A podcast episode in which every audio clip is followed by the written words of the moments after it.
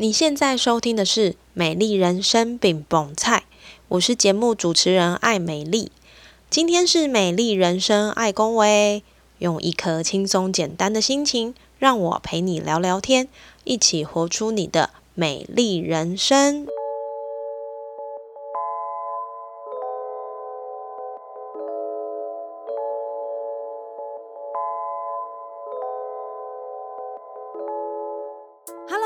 收听《美丽人生爱公维》，我是爱美丽。自从疫情解封之后呢，我想大部分的人都跃跃欲试，想要出国玩。只要可以出国玩，就好像可以把这三年来的苦闷给吐干净。不知道你是不是也有这种感觉呢？就最近的报道显示呢，台湾人最想出门的国家就是日本啦，因为呢航程近，旅行时间短，加上日本跟台湾一直都有一种相似的浪漫，所以很多人就会说，诶，你去日本其实讲中文就可以了。那今天呢，我们邀请到的这位来宾呢，他的工作就是带着大家出去玩。在我们联系的时候呢，他人正在带头。疫情过后的大开放呢，我相信对他的生活一定也造成很大的改变。这样的改变对他的人生有什么样的影响呢？今天让我们来听听上导游领队的心路历程。如果你也想从事这个产业，对于这个产业充满着无限的想象空间，不妨在今天这一集的内容跟上取经，也许会有意想不到的结果哦。那节目的一开始呢，我们先欢迎上。Hello，上能不能请你先跟听众朋友打个招呼，跟大家简介一下你自己？目前你都在哪里带团呢？Hello Emily，还有各位听众朋友，大家好，我是这个旅游的向导 Sean。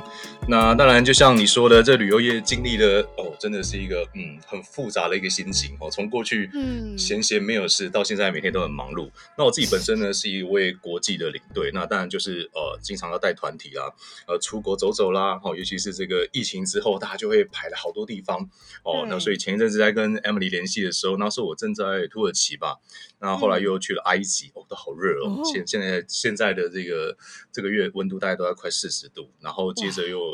呃，过几天要去克罗埃西亚啦，嗯，这种比较偏向湖区的，那接着还要去这个西班牙啦，其他一些行程。那其实疫情之后就会是这样。那所以呢，我本身是国际领队以外，那在台湾的时候呢，我也是一位台湾的导游。那导游做的事情就是带外国朋友或是台湾的朋友去认识台湾的各种漂亮的地方。对，这是我的这个嗯，对这个日常。哇，感觉就是一直在出去玩呢，我觉得好羡慕哦。就是 就是打开眼睛，可能都会不知道自己在哪里哦，因为不是在国内带团，就是在国外，然后有很多的时差，都我想都是你的日常。我想先问一下炫哦，哈，就是说成为一个领队导游，因为你刚刚有说到领队就是带国人去国外去旅行嘛，那导游就是带着国外的朋友在台湾里面去游玩，这是一个你梦寐以求的工作吗？我这梦寐以求，嗯，讲到这个，我就会想到一句话，就是梦想很丰满，但是现实是骨感的。通常我们对这个职业啊，会有一个觉得啊不错，就是太棒了，就是可以跟着这个呃旅游业啊，在这个行业里面天天啊一起玩热啦，然后又可以吃免钱啦，到处出国旅游，在台湾也随便都可以跑。但是真实的状况其实应该不是这样子的，所以跟我原先的梦想工作完全不一样。那其实我大概在二十年前开始第一份工作，呃，其实是城市设计师，那时候是写城市的。那后来也是觉得觉得哇，应该踏入旅游应该会是一个很美美好的梦想，所以我开始进入旅游业之后呢，去做了呃某大旅行社的这个旅游业务。那等到进去了这行业，我才发现其实你根本没有时间玩啊。因为你是在帮助别人，或是让别人出去玩，但是呢，你在帮他们做那些 operation，所以其实你忙到没有时间去玩。所以 后来想想，不对啊，我不是应该进来这行业，应该是要开始旅游玩乐，可是你完全没有机会，没有时间。而且在呃二十年前那时候，真的那时候旅游业真的很很旺，那也很多人想要做导游领队，但是当时也没那么容易哦。所以我就从事不到一年的时间做旅游业务哦，只是做业务，后来就没做，就离开这个行业。对，一直到后来，嗯，要这个又重新进来这个行业以后，发现用不同的角度哦来来看这件事情的时候，就感觉又不一样，就发现你呃怎么样融入你的生活？对我觉得这个是蛮有趣。所以虽然一开始不是我的梦想，但是后来变成我的梦想。嗯，所以有时候梦想总是要从崩坏的开始，那你才会有 崩坏嘛，对不对？然后你就会创造，然后再重生。其实跟我们每次去带旅游听的那些古文明都是一样的，有没有？就是坏掉了，重新来过，又再造了。哎，我觉得这行业好像也是这样哎，因为进来大家梦想，然后就哎，你这个月这个月是。是那个嘛，中中秋中元节，中元节对对对。我看最近这个网络上很多人就成立一个群组，叫做“旅游业的鬼故事”，所以你就知道其实是蛮挑战的一个行业哦。但是但是因为有了这些挑战，也产生了很多有趣的地方。所以从过去不是，现在我觉得它呃是可以陪着我一起在这个梦想的路上的的一个行业。嗯，你刚刚说就是刚好，因为我们在录音的这个时间，这个月就是中元节的月份，就是农历的七月。那我想问一下，在你带团的过程当中，不管是国内也好，国外也好，你有没有遇过什么印象深刻的鬼故事，或者是说，呃，带团的经验是很能跟大家来做分享的呢？好。呃，这个大家在同个行业里面，或者是有时候跟客人聊天的时候，大家也会聊到这个话题。那后来我们发现，最多的鬼故事都不是真的鬼，都是都是人。所以其实人就是 人就是那鬼故事，也没有啦，开玩笑啦。其实现在的行业，如果你说灵异的部分，是真的会有，因为像我自己是一个呃。算无神不对，也不能算无神论，就是因为我们带团嘛，接触所有宗教，我都很喜欢。像我也去教堂，也去受洗过。那我对这个婆罗门教我也很喜欢。那有时候在中东带团的时候，又很需要阿拉的帮助，所以同时我也是一个虔诚的阿拉的阿拉的信徒。所以等于是，然后到伊朗的时候又有拜火教，所以等于是各个宗教你都会接触到。可是经常还是会有一些这种啊比较比较特殊领域的事情，对。反正带团的时候没有，但我自己旅游的时候去遇过。嗯，哦，比如说，通常呢，呃，山上跟海边，我经常会有这样的，比较会比较会有这样的状况。像有一次我去墨西哥一个海边，也能讲一讲，有起鸡皮疙瘩。哦，好，长话短说，就是就是去这个墨西哥海边嘛。那当时那很流行，就住在这个海岸边的民宿。那那种民宿呢，就是你住在那里，然后那个床铺是没有门的，你就完全可以听到海，然后。往外看就是看到岩石礁岩，所以其实很很浪漫的地方。那我跟我的室友是一个西雅图来的，叫 Andy 的一个美国人。那我们睡上下铺，那就是我们那天玩完了以后就在那边睡觉，晚上就听着这个海浪的声音啊，在那边休息。可到了半夜呢，我有睡上铺，然后我就发现有个小女孩一直叫我。哦，我说这里没有人啊，因为那是海边，你知道海边不会有小孩子出现啊。但是她走走过来我床的旁边，一直哭。一直哭，然后呢，很大声的哭，而且他是很凄厉的声音。但你听到小孩子声音，你就你就很不忍心。然后他用英文讲说什么：“Help me, help me，救我，救我，救你。”然后，然后他的意思就是说，我的哥哥掉到水里面了，你赶快来帮我，拜托，拜托。那你那一瞬间，你会觉得哦，糟糕，怎么了？赶快想去帮忙。可是下一秒就想到，不对，现在是半夜。然后呢，就就好挣扎，好天哪！想说，万一要是真的，真的是这样，那那怎么办？可是第二个想法不对啊，因为那那里旁边就是海滩，根本不不会有人，所以我我也不敢转头。那其实心里很害怕，想说到底要不要转过去？对，那啊，就是在这个求救声当中，哇，一直很很困扰我。最后我决定还是不敢转头，就闷着头盖着头睡觉，这样。好可怕哦！很可怕，很可怕。我觉得很可怕，可是有可能太累，因为我们有遇过，就是真的是有时候旅游的时候太累，就会发生这种这种状况，也是有。然后后来 OK，到了隔天早上啊，醒了，我就没想那么多，那我就跟我的室友 Andy，我们就去海边，一样去海边游泳、跑步、玩一玩。然后后来到休息的时候，我就问他说：“哎，Andy，我问你一件事情，我真的很想很想了解，就是你昨天晚上的时候啊，在学校，你有没有听到一个小女孩，然后过来那个就是。”讲话，然后求救，然后就她就转过来，然后慢慢看到我的脸，她说：“你是认真的吗？”我说：“对。”然后就说：“我也有听到 啊，你有听到？不会吧？你有听到？”我说：“那你怎么没有起来？”他说：“我怕啊。”我说：“好，你我说我也怕。”所以其实我就想说，所以不是我一个人累，是他也听到了，那我也听到了。对，那然后后来就问了当地人，他他说。哦，确实有时候会有这种状况，然后他们就说还好你们没有起床跟他去，因为可能跟他去你也不一定回得来。我说是，你做不到练这样，对我就觉得哇，好可怕。然后对啊，对啊，就就就是就是有这种经验。然后呢，过没几天呢，我在秘鲁的一个一座城市也是，然后在一个 backpack 一个一个教堂民宿，背包客栈，对对，那那个教堂也是哦。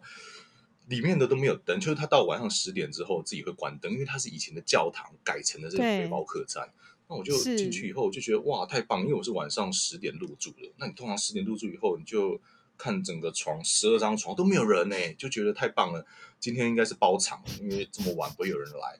那我就进去里面睡觉啦。对对对，他时间也到了，哦准备要快关灯的时候，哎，这时候有一个女生进来的，头一个我还记得是一个智利的女生。他进来入住了，那已经半夜十二点了，所以那个整个教堂里面只有我跟那个女生，她睡我对面，其他床全部都是空的。那我们就说啊，太好了，那我们就睡觉啦。十二点了，应该也不会有人进来的，那应该他们也也关了啦，基本上也关，也不会有人。那我们就睡到半夜的时候呢，然后他睡我对面了。我睡到半夜的时候，我就觉得，结果身上有东西在身上爬，什么？然后，嗯，他是从你的脚，然后爬到你的身上。然后就想一想，这应该是错觉，因为我以前在印度做住那个民宿的时候，也确实老鼠会爬到身上，是是会发生的事情。所以想想就没有什么，就拨一拨，哎，这应该是一些虫或老鼠。因为对啊，有有犹豫过，我就觉得应该没什么。可是不对啊，这个老鼠很奇怪，你看它是用一种挑逗、抚摸的手势，你要 flirting，你知道吗？对。真的，我不我不骗你，他是从脚啊摸你全身敏感的部位，哎，我就觉得这不是梦。一一开始我以为是梦，那我觉得这一定不是梦，因为太真实，太有感觉了。对。可是可是教堂里面关灯，它已经没有电灯了。你知道吗？所以，然后我第一个想到的是，这这教堂里面没有人，只有我跟对面的智利那女生。然后想说，哇，这该不会就是艳遇吧？对啊。然后我第一个想到，哇，这嗯，感觉今天是一个美好的夜晚。可是不对，你知道，我就想说，把我的手机的灯拿起来，因为手那个以前还对我那时候还是用四很很旧 iPhone Four，打开手电筒，然后我第一个动作就是照我对面的对面那个床铺。哎，我一照，哎，看到对面智利的那女生的脚，哎。就看到她的脚背，所以因为她跟我睡对象的，所以他说不对啊，我看到他的脚在里，那谁在摸我？所以，我我本来以为是智利那女生，她可能对我也以为可能是哈，对我也以为不对啊，我看到她躺在那里，哎，然后我就害怕了，我就全身就发抖了，然后然后我就拿那个灯啊，缓缓的照一下身上，哎，是一只手，哎，跟跟一双脚。所以是一个人趴在我身上，好可怕！对，是一个人趴在我身上。然后呢，我想说，我的天哪，我这这没想到会有这种状况发生，你知道？然后当时是差不多凌晨四五四点多，哦，快要天亮，然后就觉得哇！然后等我确认，发现真的是一个人趴在我身上，真的不夸张。然后我就慢慢的把它推开，因为那个床全部连在一起，把它推过去，我就哦受不了，这是什么？我的 hell！就把它推到旁边去啊，然后就觉得。哇！我需要沉淀一下心理，真的。然后到了五点半，那个还教堂还是没有灯啊？可是因为它有天井，所以那个阳光就进来以后，对，天亮了进来以后，我就哦我就整夜睡不着，因为哦，我就觉得很很可怕。然后就想说，呃，到底这个是人还是鬼？这样对啊，到底是真的还是假的？哎，到底真的假的？因为因为很像做梦。后来呢，我天亮之后我看，哎。是人呢，是真的是一个人，是一个男生，然后全身只穿一条内裤，然后呢就躺在我旁边那一床，所以他是从从旁边那一床滚滚滚滚滚到我身上来，然后我为了防止说哦，为了确认我自己是不是在做梦，所以我就用手机拍一张照片，那张照片还在我手机里面，所以代表哎是真的哎，所以也就是说有可能半夜两三点的时候有一个人不知道怎么进来，我也不知道，因为没有人啊，就 check in 进来。进来就算了，他可能早在床上睡觉，但是最后呢，他睡到我身上来，就是这样的一件事情。所以我觉得这比鬼还可怕。这个 这个人睡相不太好，睡相不太好。对对对，看来是一个对啊对啊，就是嗯，我拍拍照拍下来这样，而且我觉得哦，你也不知道怎么办嘛。然后他又在那边装死，在那边睡觉。后来我就觉得啊，算了，还要检查一下东西没有不见。那对啊，反正。睡觉的时候，通常我都会习惯会把东西藏藏好，因为尤其是背包客栈嘛，对啊，我第一个时间就摸枕头下面的包包护照，OK 还在就没问题，好我就弄一弄就走了。走之前我又拍一张照片，哎，真的是一个人，然后他就他就装死，你知道，他就把那个枕头盖住他的头，嗯，所以就是你也看不到他长什么样子，可是你看到是完整的一个裸男在你旁边这样。然后然后呢，这我就出去上厕所，好，然后我再进来的时候，那个人就不见了。哇，这这真的比鬼故事还恐怖哎！而且其实我觉得，对，我我觉得就像上讲的，因为你刚刚分享的比较是属于你个人的的经验，对对对，就是说很多人都说，就是当一个背包客也好啊，其实或者是说你是带团出去也好，有的人会讲说，就是呃。男生可能比女生稍微安全一点点哈，有人是这样说的啦。但是我觉得刚刚这样听下来，其实我觉得不管你是不是男生女生，只要看不到的，或者是突然的、默默的，就是到你旁边的，这个听起来都非常的可怕哈。所以我觉得这种经验，我相信你一定很多啦。但我也想，我也相信这应该会是你工作的日常，因为你到一个陌生的地方，其实你本来就要随时的去应变，有可能会遇到什么样。不一样，不同于你自己生长文化的事情。那你觉得像刚刚说的这个，真的，我觉得现在听起来当然觉得很好笑了哈。可是 我觉得他一一定在当下，你是觉得有一点毛骨悚然，或者是觉得有点恐怖哈，或者是觉得很辛苦。你觉得以这样的一份工作来说，你觉得最好玩的地方跟最辛苦的地方，你觉得对你来说是什么呢？嗯嗯嗯。好像我刚刚讲的比较偏向个人，那其实如果在团体里面也是经常发生这样的事情。那团体里面，其实我觉得在这个行业里面，其实你更要有的是同理心。那你除了一开始解决问题的时候，同时你会从客人身上得到很多反馈，因为你会知道原来他所在意的事情是那么样的细节。因为你要把它当成是每一个这些团员，他们他们都都可能是哦第一次旅游，甚至他可能第一次选的这个国家，甚至他可能平常没有时间做这件事情，那甚至是。呃，比如说他可能是呃比较年长的长辈长者，那连小孩子都没有时间照顾他，所以把他送来旅游团，也有这样的故事。那也有像盲人的，他盲人要怎么旅游？可他就是很想做这件事情啊，所以他如果自己做比较困难，他来参加旅行团会有这样，或是比如说呃像有这个呃身障的部分，对不对？身障也会有，可是他也很想跟大家一样试试看骑骆驼啦，对不对？坐这个沙滩车啦，那这就是从我们就帮助他呃完成这个。旅游的这件事情，那从他身上也可以学到一些反馈，我觉得觉得这是一很棒的、很棒的事情。那当然还有呃各行各业的一些领域的分享，对啊，我觉得这个是经常可以嗯交流到很多嗯不一样的这些这些亲身的经历。那每一个人就是一个故事嘛，所以当我在带团的时候，你可能一次有三十个团员，可是你每一次听到就是三十个不同的故事。那是三十个不同的看法，那可能也会让我自己对这个国家有一些不同的想法。虽然我们但对每个国家都要做很多功课，很熟，可是我的土耳其跟这三十个人土耳其肯定是不一样的。所以我每一次带团都是在听三十个土耳其的故事，跟他们，我可能来了三四十次，可是他们对他们讲都是第一次。那这三十个人第一次就会有三十个第一次。所以也可以让我一直持续对这个每一个国家保有这个好奇心，因为有时候带团带久了，你一定会累，一定会倦，就觉得啊，就就是你的日常。可是其实带团最怕就是你你把这些日常变得没有任何的呃好奇心，或者觉得就是这样。那当你一旦觉得就是这样的时候，你怎么样给这些呃团员们带来新的事物呢？所以，所以我觉得就是可以一直不断的，好像 recharge 一样，一直充电，又回回头再看一看，然后每次都可以让你发现一些新奇的事物。好，包括像你刚刚说的，呃，这些紧急处理的状况，因为团体的话，大部分很多事情都安排好，可是还是会有意外啊。那像我刚刚讲的，可能是鬼故事，那也有很多日常很感人的故事。那我可以分享一个。哦，有这个也是之前发生一个团体的故事，你可以看到，从一群大家都不认识的人变成彼此照顾，因为呃跟大家一起出来旅游，你可能只有十天的时间，那你会住九九次饭店，然后每天的用餐。那有些人可能沉浸在自己家庭世界，也有可能顾只顾好自己就好。可是有时候会整团玩在一起的时候，你就会感觉也很棒。但是但是我觉得觉得都很棒。那像有一次我在这个带国外一个团一个团团体。那这个行程都很顺利，OK，我们都走了大街小巷、古城都逛。最后一天哦，准备要在在伊斯坦堡的这个古城。那伊斯坦堡因为是这个呃这个世界的中心，它的地板很多都是石板路，都是一阶都是不平的。那我们都会再三提醒，在这个地方走路一定小心。那走完这个古城之后呢，我们接着就要去搭飞机，要返回台湾了。这时候有一个有一个阿妈哦，就是在那边最后要集合的时候，她就在那边不小心跌倒了。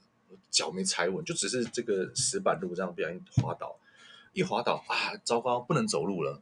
哦，那结果后来就发现是髋关节断断断掉了。哦，哇，很严重。剩下对，剩下三四个小时就要上机了，怎么办？嗯，对不对？那第一个当然我就因为你知道那种石板路也没有呃呃什么医疗，什么都没有，你必须要把它带到大路上，所以我就把它抱起来，然后背的方式冲到外面去，然后叫也没有救护车啊，因为基本上也叫不到，所以我们就搭那个计程车坐了去医院。好，去医院评估以后，医生就说：哇，你这个这个骨头裂开了，你你没有办法回去，你要在这边做手术。然后那个阿嬷八十岁，然后跟他先生哦两个人第一次来来旅游，充满了期待，前面都很开心的，但是没有想到要回家的时候，你知道吗？就发生这件事情。然后呢，就只有他跟他先生两个，就是阿公阿妈这样。那医生就跟他讲说：“你这个你这个不能动，你不能出去，你只能就是在这边做完手术，大概要两周的时间，然后两周的时间稳定后才可以回去。”那 对，那那这时候就问题来了啊！对，问题来，那那怎么办？那你有其他团员要顾，可是还有这两位，这两位这个阿公这个阿阿公阿妈也要顾啊！就就当下就就就又要分头进行。那所以我就跟呃，在这个土耳其会有另外一位土耳其的导游，就跟他分工。好，我先带这个阿公阿妈去看医生，那他先把团体带到机场 check in。是，然后我们在那边的时候，哦，要出发之前跟大家，我就先跟大家讲有这个状况，所以呢，呃，请大家一一定要互相照顾好。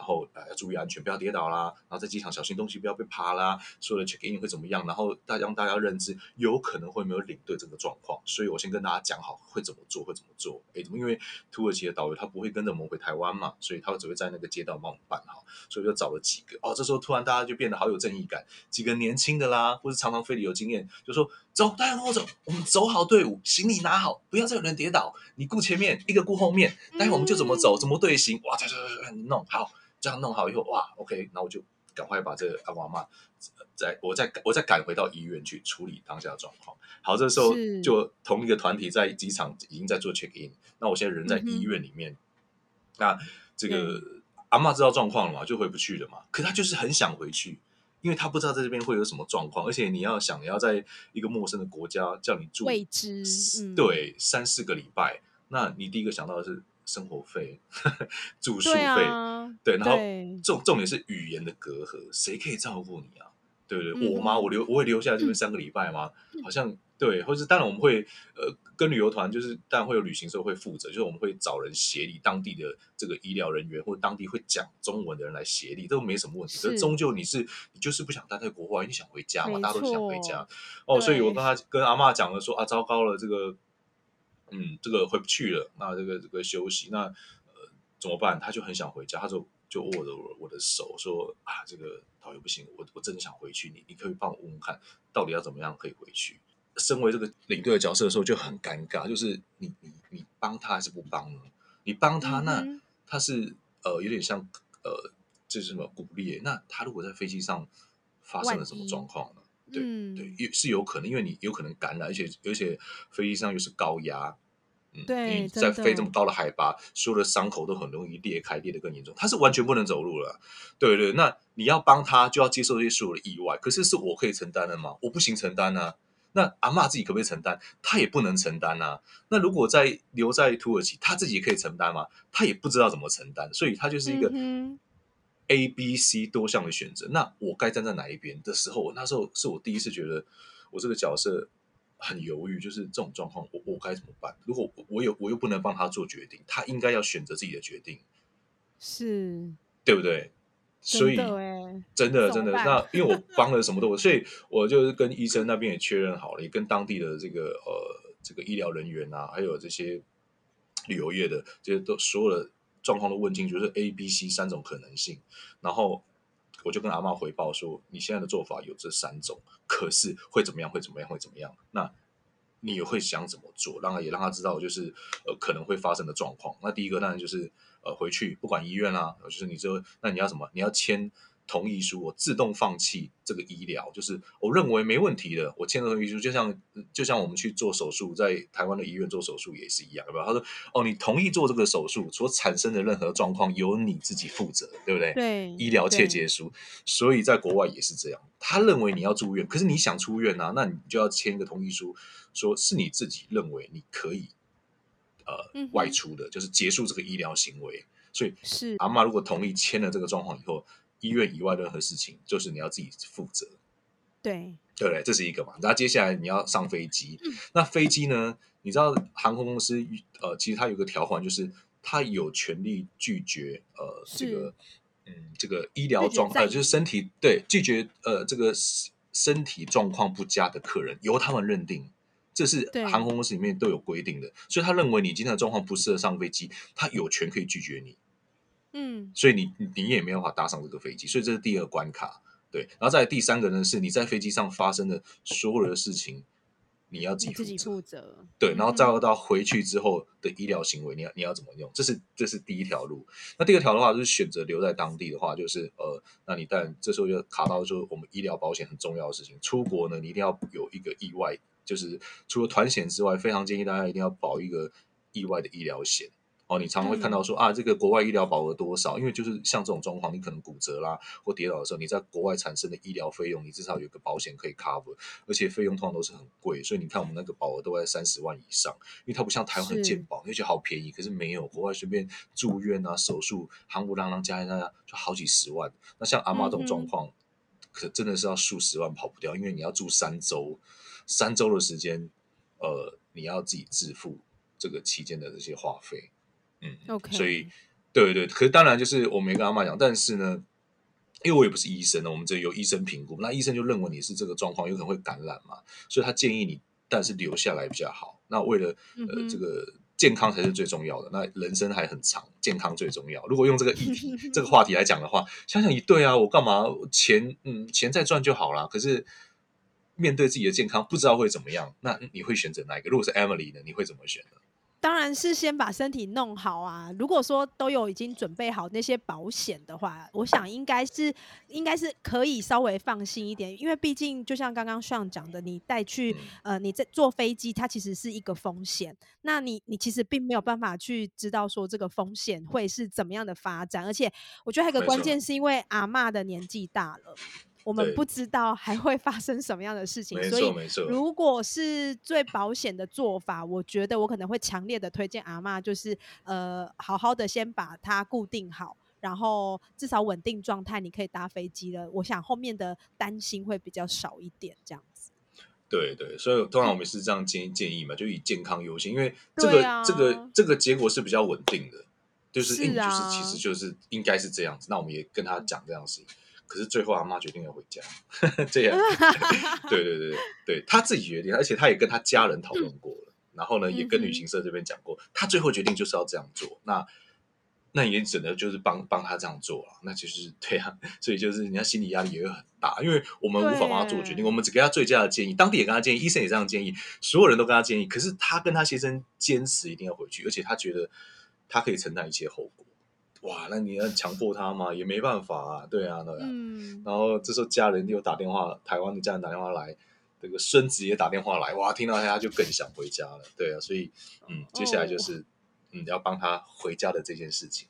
那从这边开始又又又蛮感动的。那其实他是髋关节有点算是脱位脱臼了，就是所以他帮他打了一些呃消炎针跟止痛针。那当时看 X X X 光片的时候，医生是说，嗯，就是有有点脱位，那尽量不要移动，然后休息个两三周，然后再呃看状况判定这样。所以也不像我们想象整个断掉或这样，这么所以反正最后、嗯对对，但但但是他确实就不能走路这样，所以最后就阿妈决定要回家嘛，那我们就好吧，就是就走这条路，他也同意了，他也都反正所有他都自己都决定好了，那我们就是是做帮他做协力这样。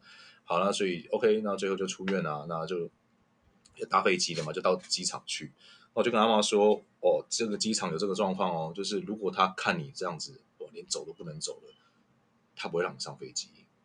对对，然后然后就说那那怎么办？那那可是我想回去，我想上飞机啊。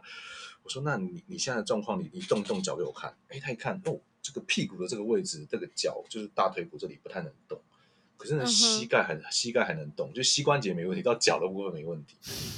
我说那等一下，如果我们去哦，然后我会跟他讲说你这个是有点状况，但是还好，就是可能有点扭伤，但是不影响你的这个这个活动。那他的航空人员可能会过来看看你的状况。那这时候你就要跟他讲说，哎，你还 OK。好，那这所以果然我们就在柜台那里 check in，然后一看到我们是推着轮椅进来的，哇，果然那主管跟那个那个就来了那个航班人，这就是柜台就下来了。我说这这这怎么回事啊？这个呃因为我们是用临时的推车，所以这不是个人。因为如果你是身障者，你会有个人的推车嘛，那看起来就 OK 没问题，那个申报就好了。但是这种临时性的，我一看就不太寻常，他就过来关心说，然后就过过来用英文开始问说：“阿妈你怎么了？”然后阿妈也不会讲英文哦，看到医疗看到这个航班人员来，他就知道说：“哇，这个一定是要来看我的状况怎么样，我必须要很坚强。”哇，阿妈这样，他就一直伸他的脚，你看我不太挤，你看你看，我脚上一直伸一直滑，你知道吗？哇！然后我就看很感动，因为很痛，很痛，我知道非常痛，他只要一动就会很痛。然后你就知道他有那种执着，他多想要回去。我还这样，你看我的手哦，他两只手那边挥拳头，然后四只脚那边挥舞啊！你看我不抬起，我不抬起，我卡一下叮当。我就觉得就是 哦，又又感动，然后又又又觉得好痛，对啊。那 OK，所以对他看了以后觉得好，那没事就就就上飞机了，对。然后就让他过了第一关。那接下来，你到航到飞机到上飞机前都有好好长一段路要过。那我们就是帮他申请轮椅，然后在呃飞机上面其实有一种特殊轮椅，是你可以跟啊航空小姐要的。那种特殊轮椅是你可以让客人坐着，一直推到里面去都还可以推。哦，一般我们可能知道是轮椅只能坐到外面，对不对？其实没有，飞机上也可以推轮椅。有一种是刚好走到走到位置的那种那种轮椅，所以我们就帮阿妈用那种轮椅。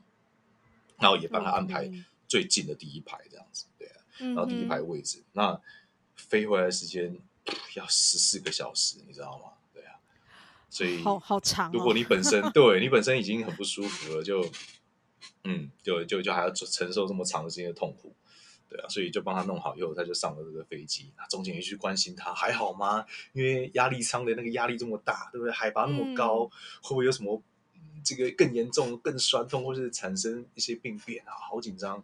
对啊，那最后去关心他，然后他也撑过，很痛苦啊。我看他那个，因为身体都不能动，你想，你下半身是不太能动的，所以最后他就熬过去了，那也顺利到了。可是他们住高雄啊，所以到了桃园机场以后呢，还要再一段。我觉得真的是哇，好辛苦的一段旅程。对对对，真的是很辛苦。到了以后呢？在高铁再回去，一回去就帮他们联系高雄的医院，最后呢，他就直接到高雄的医院进去，然后做诊疗啊，还好一切顺利，没有什么。但是台湾的这个医疗的这个技术还是不错的，然后用用啊，OK，弄个石膏、止痛药啊，这个消炎针弄一弄，然后一两个礼拜之后出院了，一切没事。哇，我觉得那个真的是很纠结的一趟这个这个旅行。天哪！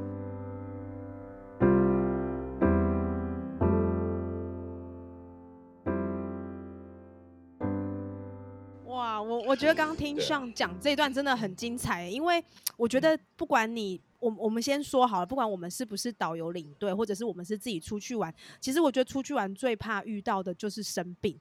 那生病的话，不管是紧呃，应该是说你是感冒的这种生病也好，或者是外伤的生病也好，其实它都会多或多或少都会影响到你整个旅程的心情也好，还有整个旅程的状态。那上的角色，你又是一个领队导游的这样的一个身份，我觉得那个心情更是更是不同凡响哦。因为你除了照顾这个阿公阿妈之外，应该说照顾这个阿妈之外，其实你还有呃其他的团员们。那变成就是你这个时间点，你要怎么样去拿捏你的工作的这个分配？你是要全部都去照顾这个阿妈吗？不可能啊！你还有十几个团员在外面，但是你有可能就是不管阿妈吗？不可能，因为他现在正在受伤。所以我觉得这个真的听了好纠结哦。可是我觉得对你来说，在这样的一个过程当中，那个心情的转变，甚至是你要怎么样在这么。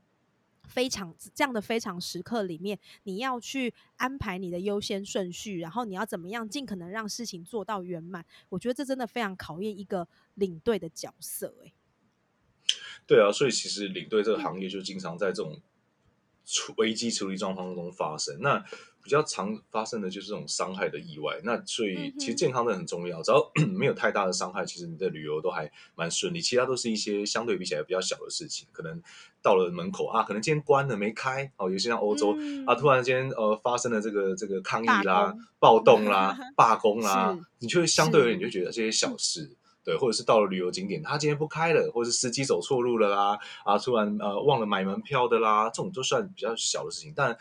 也会发生，不过比较纠结的就是像这种 受伤的事情也是，对啊。对，那你可能会觉得哇，经历过这样的事情，会觉得天哪，这个心脏要很强。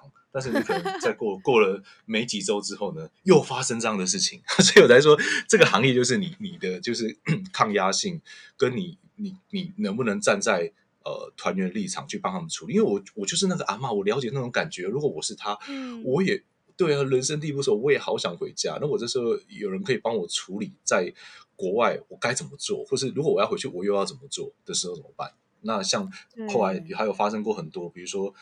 护照不见了，你知道这个 心理压力，尤其是在欧洲，对不对？都是一些神偷嘛。我们说每次跟客人说，在意大利啊、西班牙，这这些都是那个小偷的祖师级的，呃，就是那种你知道吗？他们的那种阿阿宙的阿宙哦，祖师级别的那种神偷，你知道吗？啊，对，那 对啊，这样在机场，在西班牙。上飞机前也是要回家喽，都是这样的。这个意外总是发生在最后一刻，要回家了，太好了耶！东西退税完了，行李打包了，要回回家了，也拿到机票了哦。好，这时候护照被扒了，机票也被扒了，哇！你要怎么办？就昏倒了，又又又来了，又来，又是这种状况。那 这种状况，你看，就是当下危机处理又又又要又要又要出现，所以其实总是有很多像。这样数不完的故事，对啊。然后我记得还有一个也很惊险哦，也是有一次，也是在 国，这个惊险更更特别，因为它是在飞机上发生的。就是其实有一对夫妻，然后先生也也就是蛮年轻，他五五十来岁而已，就是嗯，这个健康状况也都还 OK，嗯，看起来都没怎么样。结果在飞机上突然间不舒服了，那也是长程的飞机要飞十几十几个小时，突然间全身抽搐了，然后哦，这个血氧就不足了，那从正常应该是九十八十到九十，一路下降，哇，下降到五十，基本上就已经全身在颤抖，哇，那是很恐很可怕。对啊，那那那那时候，我记得那那一次也是很惊险。哎，然后他在广播嘛，我就发现是我的客人，哇，我冲过去，哇，那当然，嗯，那所有的空姐，那时候其实蛮蛮感人，所有的空姐，所有懂医疗的都都来帮忙。对他就是突然血氧下降下的很低，那窒息不能呼吸，当然就是那些氧气机什么都拿出来。然后这样就是帮他用，对对对，然后帮他摊平。最后呢，最后就是迫降，飞机再拉回来，整台飞机迫降在曼谷机场，然后送医。对，这这种状况你也是要面面临的这样。然后我记得那是旅游的第一天，旅游的第一天哦，就是你刚飞、刚出去要出去玩的第一天。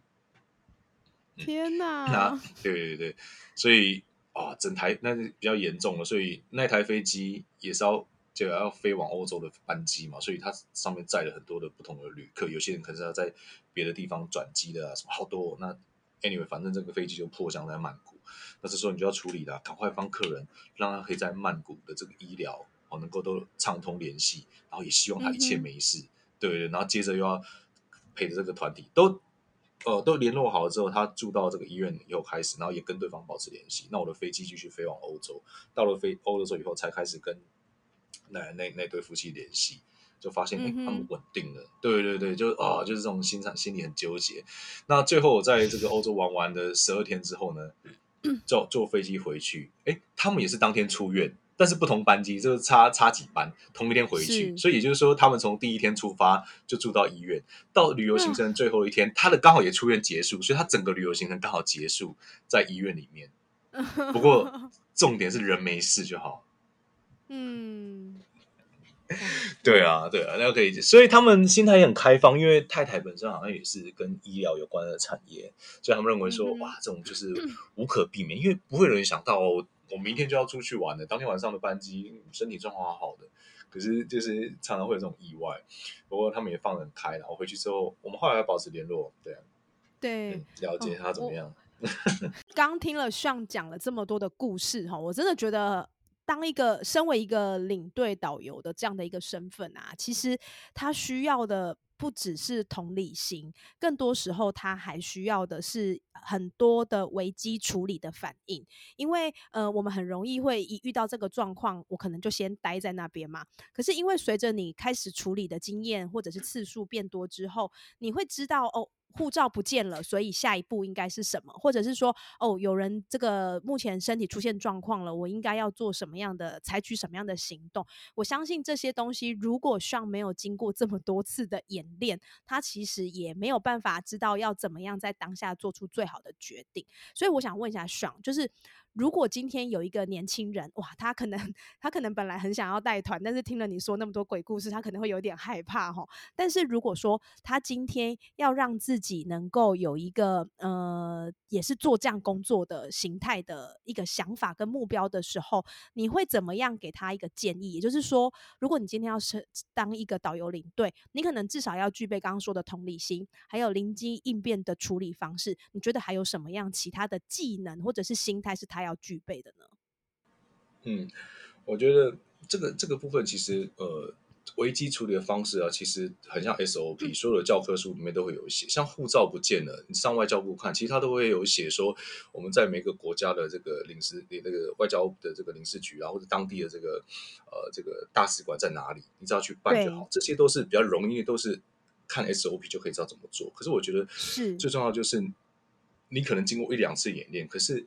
客这个旅客的心里面是不一样。万一这个旅客他是激动型的，他很很比你还紧张，所以你要说的第一个重点都是站在客人的立场想，怎么样让他心情可以稳定，知道这件事情可能会发生的状况，安抚他，告诉他怎么做，我们接下来的每个步骤会怎么做，并且接受这些有可能的一些变动性。对，因为我们虽然照 SOP 做，那万一护照下不来呢？对不对？那其实最后最后你就会理解到，就是其实所有的担心跟所有的焦虑，都是因为他不知道怎么办。所以我觉得最重要的是，你要告诉他能够怎么做，让他心里面很安心，去接受可以跟不可以的状况。那那我觉得这才是比较重要的，因为其他基本上你可能可以问同事啦，或是公司会帮你啦，或甚至上网查资料都很多。那唯独就是人的心里面焦虑这件事情，所以所以其实你如果每一个呃。无时无刻都是站在他的心里，同理心。说同理心，你知道他怎么想，你知道他担心的是什么。像我举一个例子，像这个疫情期间，我们很多的导游领队没有工作，大家就会去这个带国内旅游嘛，对不对？对。然后国内旅游，你会觉得台湾已经很安全了，可是焦虑的心仍然不变。哦，就当你今天可能只是去一个阿里山，你就会收到好多客人的这个讯息。那我们可能有的呃业务同仁就觉得好烦啊，他们怎么问一些这种这种就是。呃，小不拉几的事情，比如说他可能去阿里山问你，就就一直在问你说哪里会有热水，哪里有热水，哪里有热水。对你，你听到这个你有什么感觉？就是哎，那那个休息区那边会有热水，然后到了这个呃，我们山上坐那个火车明月线上去，那里会不会有热水？你会觉得好奇怪，他就很多客人会问这个问题，你觉得他为什么要问这个问题？如果有有时候工作人员觉得好烦啊，就是啊，没有我也不确定，哎，几点开，几点关？那我们如果只看到表象，就认为觉得，哎，他是在问一些无关紧要的事情。可是如果你，你就反过来，当你有经验，你就会知道说，他问这个问题的背后，就是想知道说，那我在山上会不会肚子饿，没有东西吃？哦，所以他想要带的其实是泡面。泡面。他想要知道，对他想要知道的是，我在山上能不能吃到东西？因为对一个没有去过阿里山的人，其实他不知道山上到处都是餐厅，对不对？而且都是合菜，都是很多这样的东西。那把它换到国外也是一样，他就是不知道会怎么会发生什么事，不知道接下来会怎么办，所以他产生了很多焦虑，甚至可能暴躁，可能呃情绪很大、低落、哭泣，对这些的状况都是一样的。是，所以其实我我觉得，身为一个导游领队，可能某个层某个层面更多的是。站在顾客的立场去看待顾客的需要，哈，而且我觉得刚刚上其实讲了一个很好，就是先处理情绪，再处理问题。有的时候我们其实可能都知道问题怎么解决，但是我们的就我们就是担心，我们就是。担心那些可能会发生，但是不一定会发生。但是我就是担心它可能会有很多我没有办法掌握的状态。对，那像你刚刚说的热水，对我可能如果是站在一个很基本的需求面上，我想说，为什么要一直问有没有热水？就一定就是不需要担心这些无谓的事情。但是如果你站在这个顾客的立场去想，他担心的是因为他怕没有东西可以吃，那我们其实就可以站在一个呃。另外一个角度去告诉他说：“哎，其实呃，阿里山并没有我们想象中这么的偏僻哈，它其实是有着什么样的设备，或者是有着什么样的这些你想得到的，它都有。我觉得相对来说，它就可以不会这么的紧张。所以其实这一点，我想。真的是给我们一个很好的提醒，就是今天导游领队的这样的身份，除了必备的这些知识也好，或者是对国外的一些风俗民情来龙去脉你都非常的清楚之外，更重要的其实是你要有一个站在顾客的立场。人家说旅行。看到的美景不一定都只是美景，更多是你跟这个人相处时候的感受，这个可能更会成为他一辈子内心的美景。所以，我想哇，听到这个层面哈，我真的是让我大开眼界，也让我觉得，希望你真是太厉害了哈，就是可以有这么多的一些独到的心法，跟你的顾客去沟通的一个方法。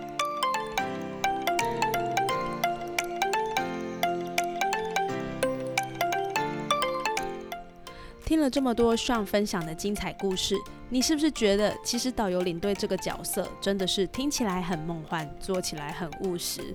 因为你会遇到各式各样的问题，三十个人有三十种看法，三十个人就会有三十种以上的问题，而这些问题全凭这个人带领，影响你这次的旅行还有心情。